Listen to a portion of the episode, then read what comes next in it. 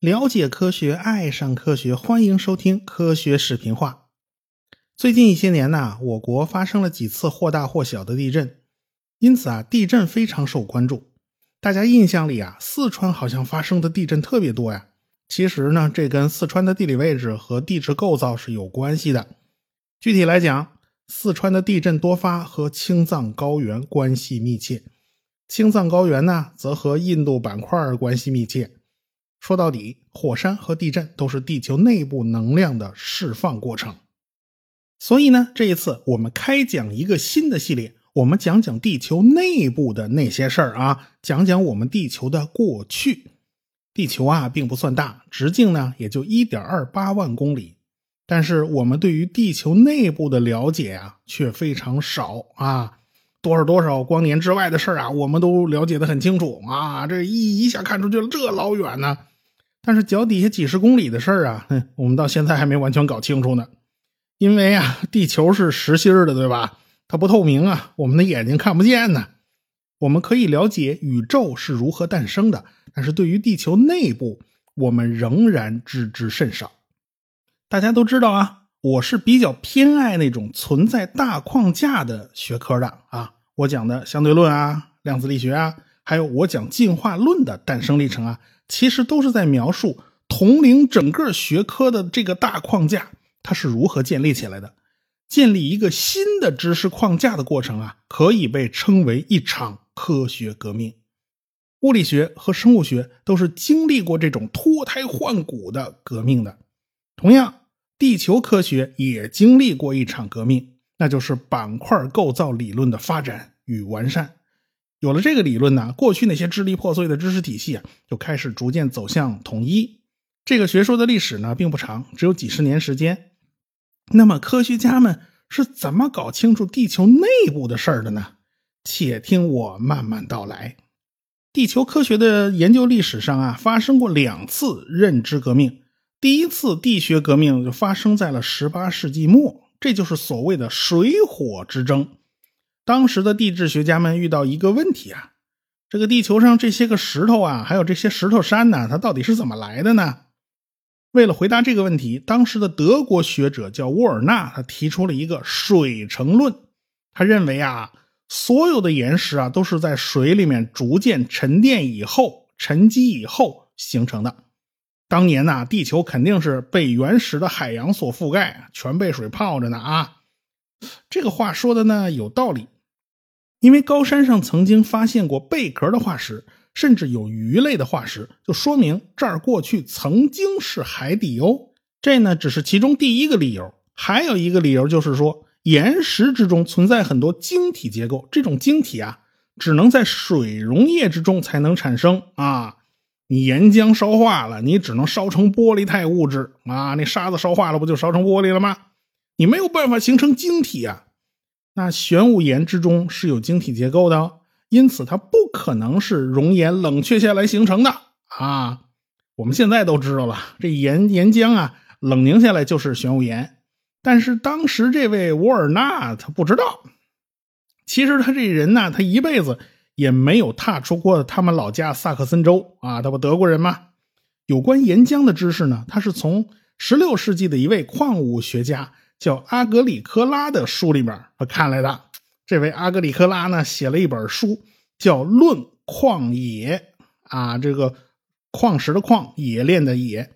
当年啊，汤若望来到中国啊，他就把这本书给翻成了中文，起了个名字叫《昆宇阁志》，他献给了崇祯皇帝啊。你瞧他现这个人，第二年崇祯皇帝就上吊了，所以这本。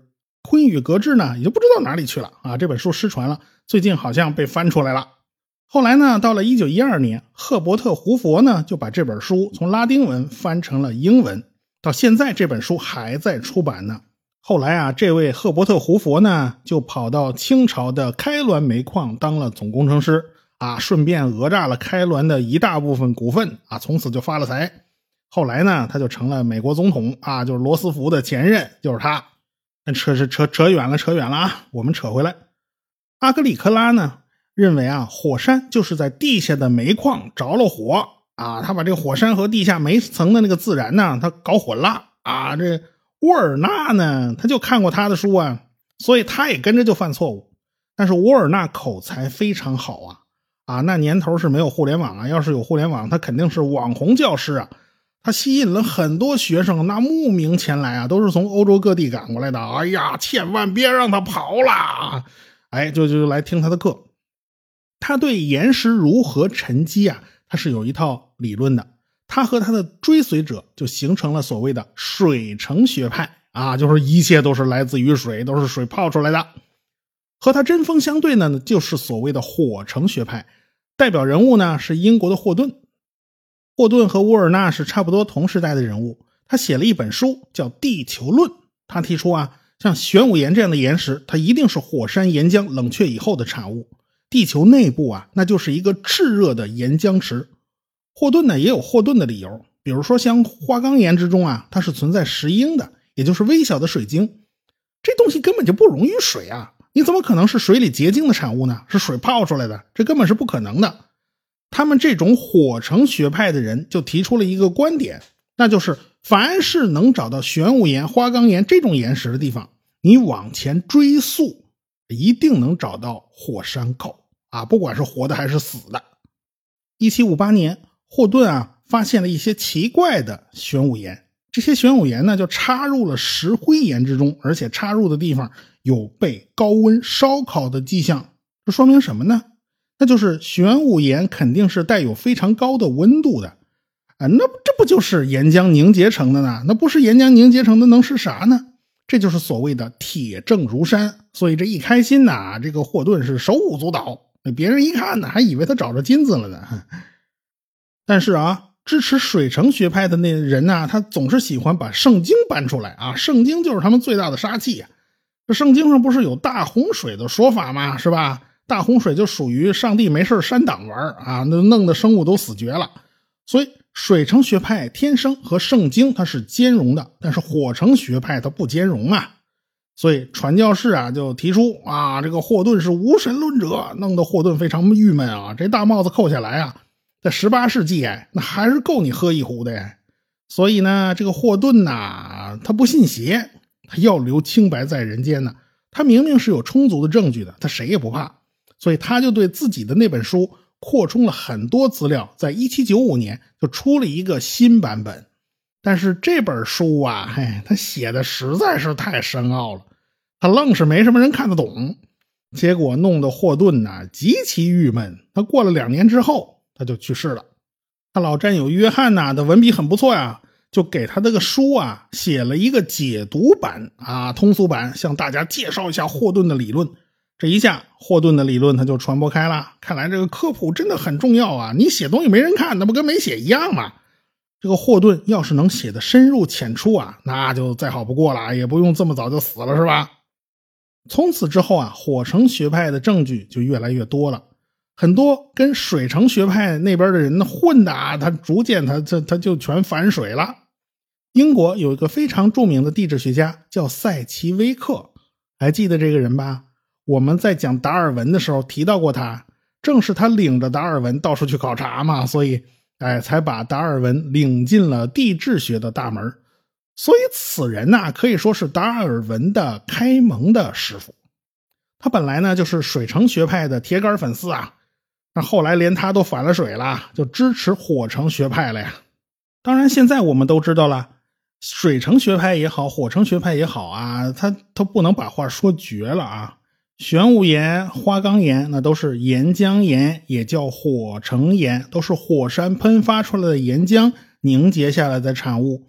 但是还有一大类的岩石啊，它是沉积岩，比如说砂岩、页岩、石灰岩，这都是沉积岩啊。还有一大类呢，叫变质岩，其实就是在特殊的地质条件下，比如说高温高压之下，它变性了。比如说石灰岩，它变成大理岩了。这个花岗岩它变成了片麻岩了，哎，这都是给变质变出来的，所以这叫变质岩。岩石呢，无外乎就这三大类啊，不能单纯说是火山搞出来的还是水泡出来的啊。霍顿学说的一个大特点呢，就是尽量使用自然界看得见、摸得着的各种作用来解释地质变迁。比如说，阳光日晒啦，风吹雨淋啦，哎，只靠这些个力量，自然界的力量，经过经年累月啊，坚持不懈，它就能够改变地形地貌，而且幅度还很大哟。受到他的影响呢，莱伊尔写了一部书，叫《地质学原理》。我们在讲达尔文的时候讲到过他。达尔文看他的书啊，看得非常投入啊，这叫一个兴奋呐，可说到我心坎里去了。哎，莱伊尔的最大贡献就是提出了一个均变论，也叫渐变论。哦，达尔文就是他大粉丝啊。后来进化论之中缓慢渐变的思想就来自于莱伊尔。所以呢，后来火成学派的理论呢，就发展成了均变论。这时候面对的死对头啊，那就不是水成学派了，而是居维叶提出的灾变论啊。我们在讲达尔文的专辑里面都讲过这个人了。达尔文呢，后来随着贝格尔号环球航行，其实呢是以地质学家的身份去的啊。那时候他还不是个生物学家呢。回来以后出版的书呢，很多也是地质学的专著。所以，从霍顿到莱伊尔再到达尔文，就形成了一个比较完整的均变论体系。达尔文呢是受到了莱伊尔的地质学原理的影响啊，后来他就写了《物种起源》。莱伊尔这一辈子呀，基本上干的事儿啊，就是在不断修订他的地质学原理。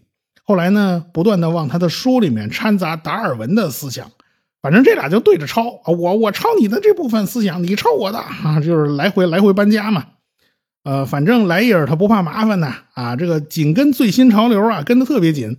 达尔文那有点什么新鲜思想，他马上就抄到自己书里。所以《地质学原理》这本书啊，他连续出了十一个升级版。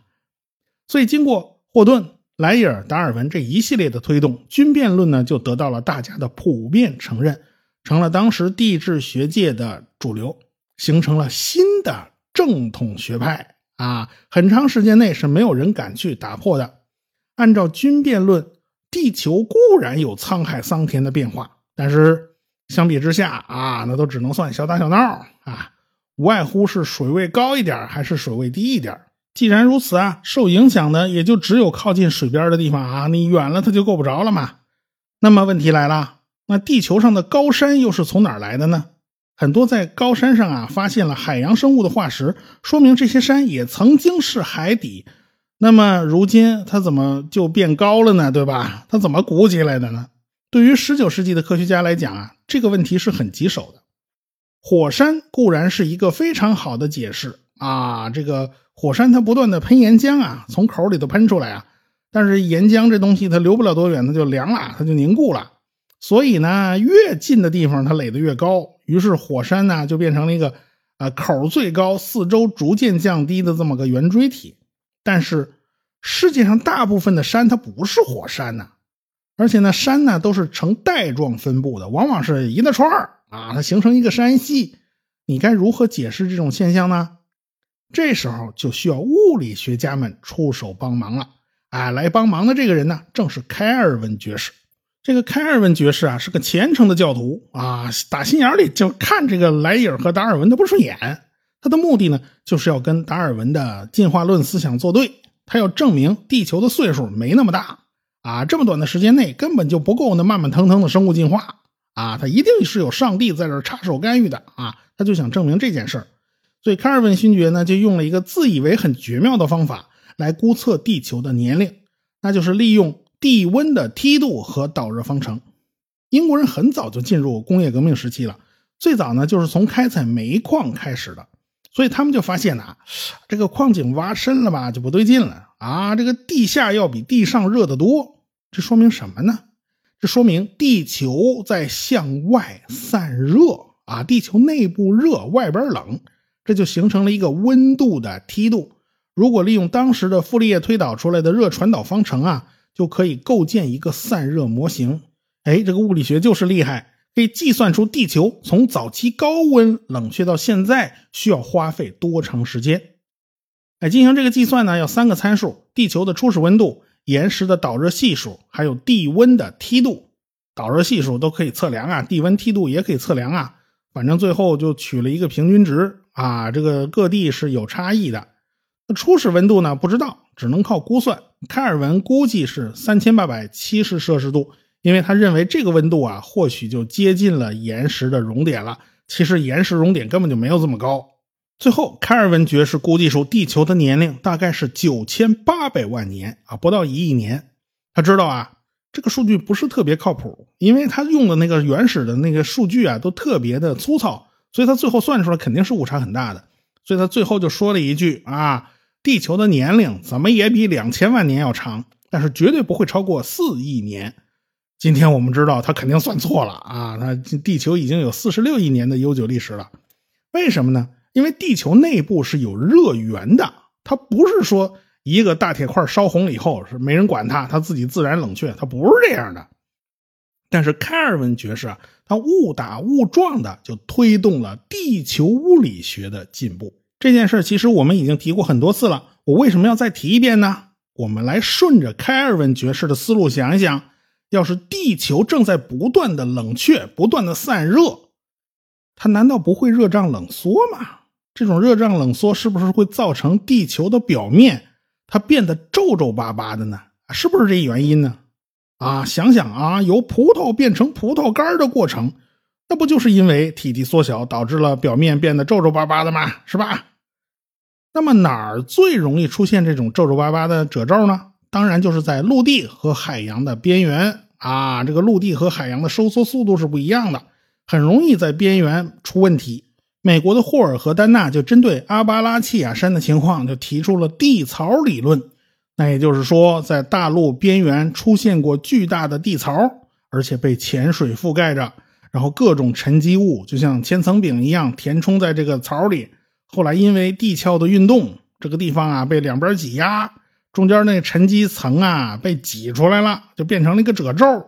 因此就被挤压变形，所以才导致这地方隆起成了一座山啊！这就是著名的阿巴拉契亚山。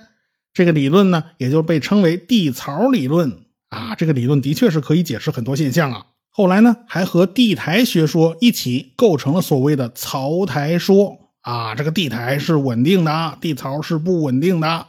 这个理论在上百年的时间内都是地质学比较重要的理论。不管怎么说吧，当时的科学家认为啊，地面是会有起起伏伏的啊，这地槽它一直在不断的升，要不就是降，它来回折腾。但是啊，它没有大幅度的水平移动，小幅度的肯定有嘛，对吧？大幅度的满街瞎溜达的这什么不出现没有？但是为了解释地面的升降啊，在槽台说的基础之上，总结出了五花八门的理论。这就跟那个中医开药方差不多啊，千人千方，这每座山理论好像都是有差异的，都是不一样的。这座山是这种理论，那下一座山可能就得换一套说法。但是不管怎么说，大家都认为啊，造山带就是过去的地槽啊。为什么会地上出现这么大一坑呢？